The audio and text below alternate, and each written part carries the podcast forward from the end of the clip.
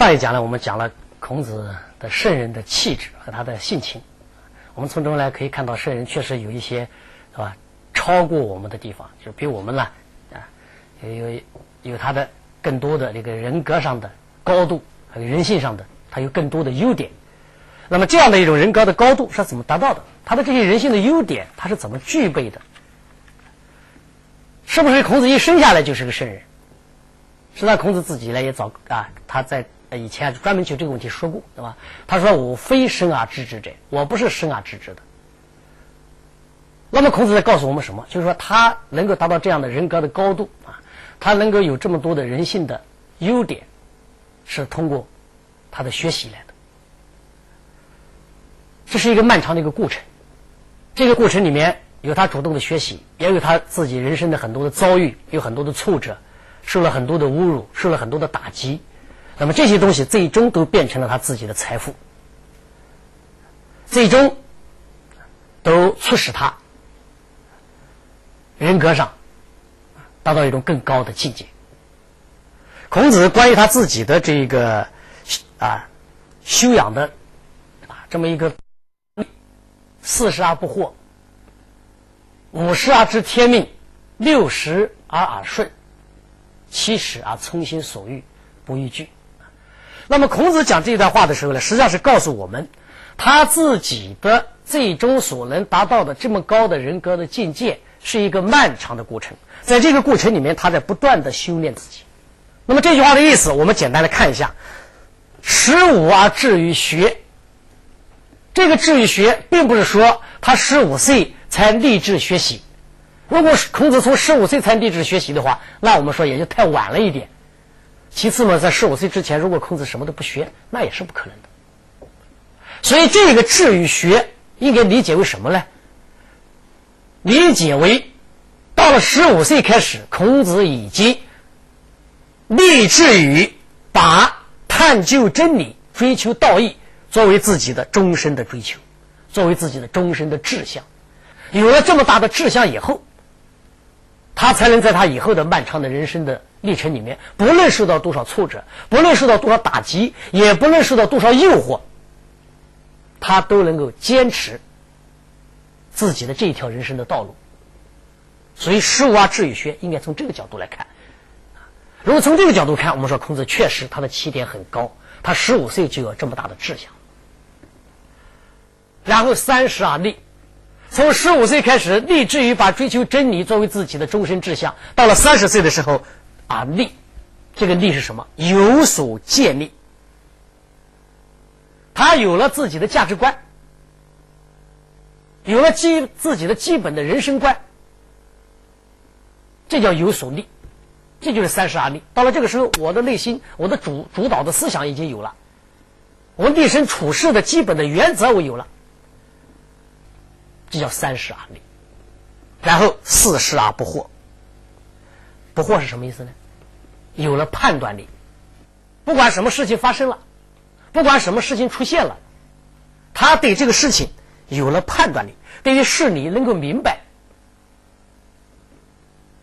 他能够判断是非了，能够判断对错了，能够明白自己应该站在哪一边，应该支持谁，应该反对什么，这很重要。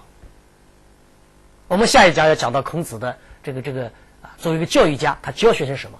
实际上，孔子教学生就教学生的判断力，知道我们该支持什么，该反对什么，知道是，知道非，知道对，知道错，这是最重要的人的素质。那么，孔子讲的“四十而不惑”是这个意思。我不再有说迷惑的，就是判断力。然后到五十岁的时候，他说：“我五十而知天命。”这个“天命”这个词。是非常有意思的，在《论语》里面不断的出现，包含什么样的一些内涵呢？我们不能把简单的把天命这样的，一想到天命，那可能是唯心主义的一种内涵，是一种很神秘的命运的内涵。实际上并不如此。我们知道，即使从整个人类的角度来讲，我们也有我们人类的命运，更何况每一个人。那么这种命运包括这样的一些内涵，对吧？人与自然的关系。人与社会的关系，人与人的关系。我们在一个大自然里面，我们在一个社会里面，我们在我们的这一个特定的人的环境里面，这就是我们的命运。这个命运是客观存在的，不是唯心的，它是客观存在的。我们就生活在地球上，地球的环境就是我们的环境。我们就生活在今天的社会里面，今天的国际环境、国内的环境，我们对吧？自己的生活的小圈子、家庭的环境，这就是我们的命运，一点也不神秘，一点也不违心，它是客观的。然后我们怎么处理好这样的关系？我们作为一个人，我们怎么对待我和自然的关系？我们怎么处理我和社会的关系？我们怎么处理我们自己个人和其他人的关系？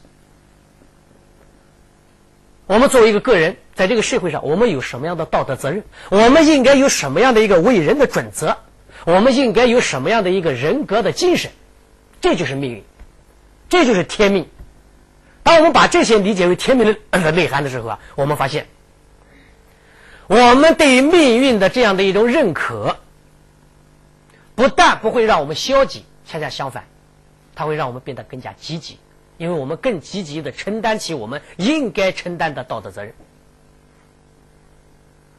我们会义无反顾的去履行自己的道德职责。或者，如果碰到打击，我们会坚定不移。为什么？因为我们认识到这是天命，这是不可改变的。所以，对天命的肯定，对天命的认识。它往往导致的不是一个消极的人生，恰恰是一个积极的人生。我们还有谁能够比孔子的人生更积极吗？但恰恰相反，他是一再讲到天命的，他讲到对天命他是敬畏的，而讲到五十岁的时候，他才懂得天命。这是讲到五十岁，然后到六十岁，他说六十而耳顺，耳朵顺了，这是什么意思啊？就听到什么东西，马上就能领悟了。马上就能明白了，马上就能理解了。他自己有足够的知识了，对吧？对这个自然的关系，对于社会的认识，对于人与人之间的这种关系，他已经有足够的认知了。所以，他再听到什么事情，他已经没有什么迷惑了，他马上就能领悟。这是个很高的境界了，但是。即使到了这么高的境界，还不是最后的境界。最后的境界是什么？是到七十岁，他终于领悟到了自由和道德的关系，自由和责任的关系，从心所欲而不逾矩。这句话很有意思的。我自己内心的欲望和社会的规则，这两者之间是有矛盾的。从心所欲。往往是要逾矩的。我们一般人想一想，假如给你一个机会，给你一天的机会，今天一天你想干什么就干什么，你会干什么？你会不逾矩吗？就这一天，啊，我们就给你一天的机会，想干什么就干什么，不要负任何责任。所以我们可以反思一下，当让我们从心所欲的时候，我们会干什么？那么孔子到了七十岁，他可以告诉我们，他很自豪的告诉我们。他已经可以从心所欲了，但是同时他又是不逾矩的。从心所欲是自由，矩是什么？规矩啊，是规范啊，是纪律啊。所以最终孔子在这地方告诉我们的是一个什么东西呢？他是他告诉我们的是，人生的最高的境界是自由和道德两者融为一体的境界。他也告诉我们了自由和道德之间的关系。最融洽的关系是什么？所以这段话内涵是非常非常的丰富的，而且在这段话里面，实际上孔子还给我们暗示了什么呢？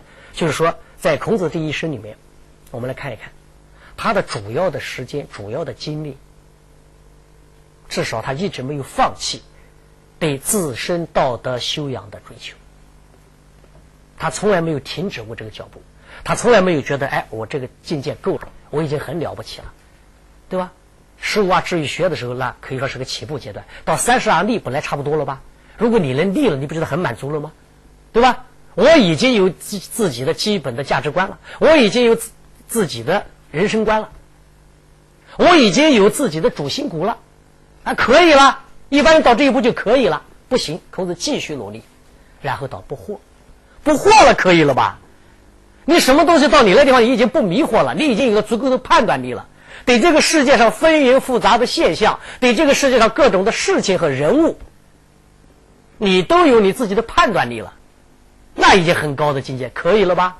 不可以。他继续修炼，然后到懂得天命。按说一个人知道天命了，知道自己的责任了。知道自己的人生的这个这个追求了，这已经是很高的境界了。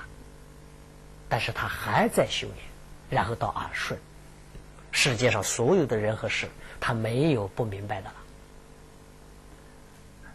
没有再让他听起来觉得奇怪的了。他什么都能理解了，什么都能领悟了，这个境界够高了。但是，他继续修炼。到了七十岁，他终于得到了最高的境界，这才是最高的境界。实际上，我们说，从三十而立，四十不惑，五十知天命，六十而耳顺，至少这五十而知天命，你太伟大了；六十而顺，那你就成为神人了。所以我们从这可以看一看，孔子从人格上、从境界上、从胸襟上、从眼光上，他比我们高出多少。所以我们把他称之为圣人，我们一般人只是普通人，他是圣人。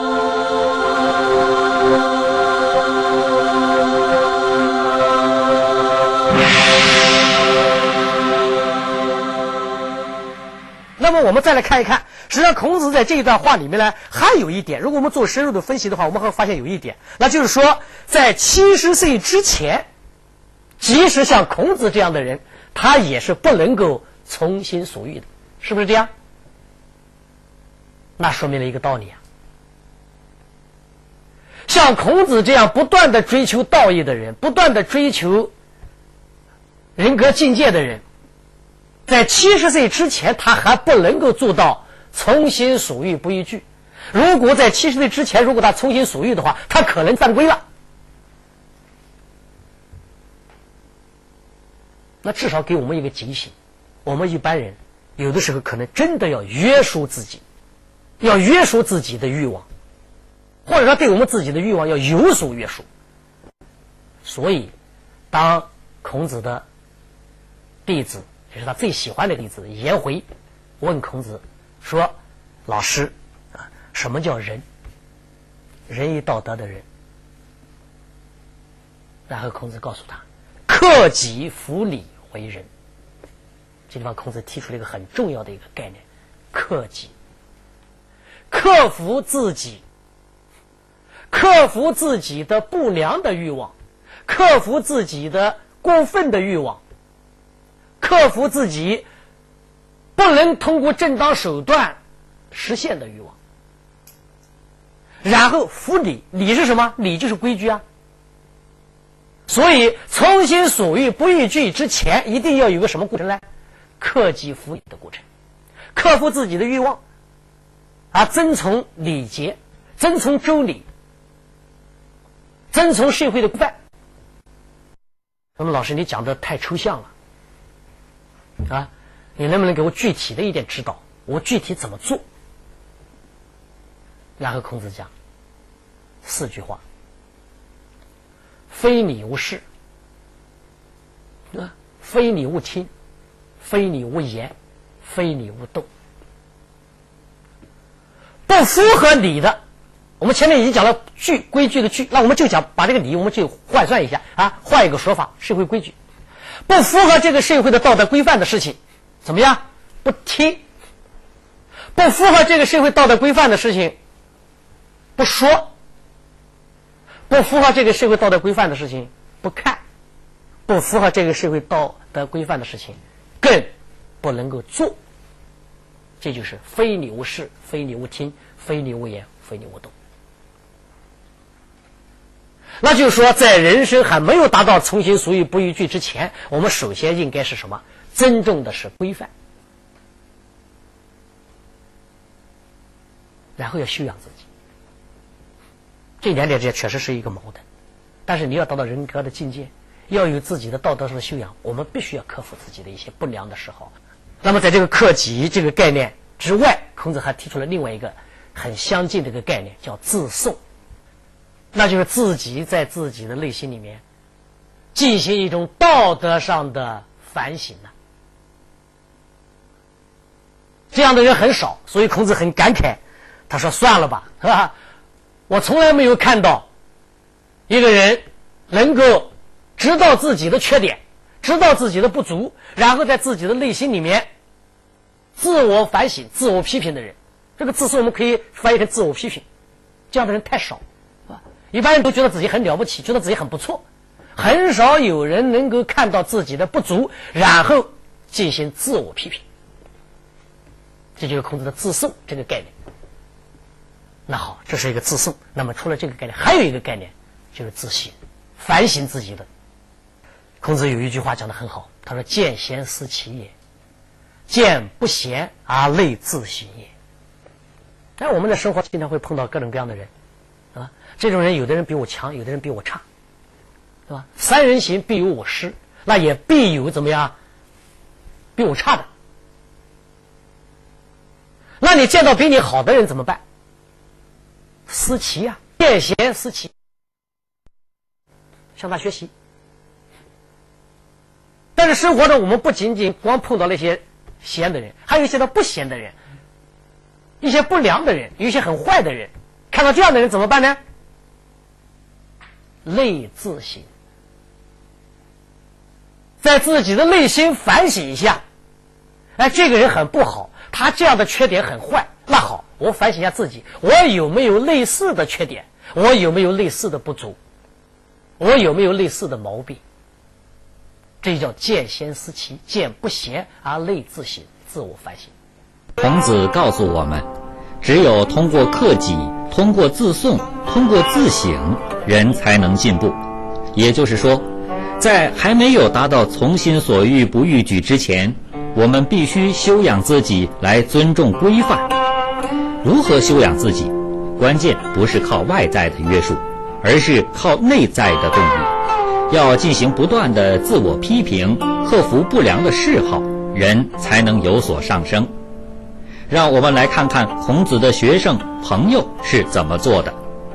那么，孔子的一个一个一个一个学生曾参就讲过一句很有名的话，这实际上也就是老师教育的结果了。他说：“五日三省吾身。”我每天多次的反省自己。你要真进步，不能老等着别人来给你指出不足啊，不能老是等着别人给你制定目标啊。孔子自己制定目标的。十五岁他就制定了目标啊，至于学了，然后在向目标奋斗的过程里面，你不能老是等着别人给你指点该做什么，你不该做什么，你要善于自己给自己制定目标，同时要自己找出自己的不足来克服它。所以曾参曾子说：“吾日三省吾身。”我每天多次反省自己。与朋友交往不信乎？是吧？我跟朋友交往，是不是不就不有没有诚信的地方？传不习乎？老师跟我教的东西，我是不是有没有好好的温习他呀？这叫反省自己啊！在这样的不断的反省里面，我们才能有所进步啊。曾参在孔子的学生里面，天赋不高。孔子曾经讲过了：“生也鲁。”那曾参这个人啊。比较愚鲁，比较愚笨，这个“鲁”就是愚鲁的意思，笨的意思吗？但是，孔子去世以后，对孔子的思想领悟的最好的、把握的最准确的，然后对于孔子的思想往啊往后代这么传播，贡献最大的，恰恰是这一个曾参，就是这么一个看起来比较愚笨的人。天赋不是很重要，重要的是我们有没有这样的志向，然后我们有没有这样的一个好的习惯，是吧？能够不断的反省自己，能够不断的自我批评，能够不断的克服自己的一些不良的嗜好和欲望。魏国有个大夫叫瞿伯玉，有一天瞿伯玉就派了一个人到孔子这地方来问候一下，孔子就问这个人，他说：“那你家的老先生最近在家里干什么？”这个人说了一句话，他说：“我们家的老先生啊，最近在家嘛，别的事都没做，他就做了个什么事情呢？玉寡没有做到。”然后这个人走了以后啊，孔子非常的感慨啊，说：“这个人太好了，这个屈伯玉派来的这个人太了不起了。”话，首先他对屈伯玉的精神的概括非常准确，太准确了。他对屈伯玉的认识是非常准确的，然后他能够把这个认减少自己的过错，提高自己的人格境界吗？所以我们看孔子讲到克己，讲到自胜，讲到了自省，然后通过屈伯玉的这个话，又给我们提出个概念：自寡其过，自己主动的减少自己的过错，自己主担心自己的不足，然后减少它，改变它，这样我们就进步了。哎呀，我一直没有看。他显然理解了为，把这个刚强理解为什么呢？理解为性格上的刚强。所以，当有人说孔子说：“哎，那个申臣很刚强”的时候，孔子说了一句非常有意思的话：“说臣也欲焉得刚。”申臣嘛，他可能性格上是很勇敢，他可能体格上也确实很健壮，但是。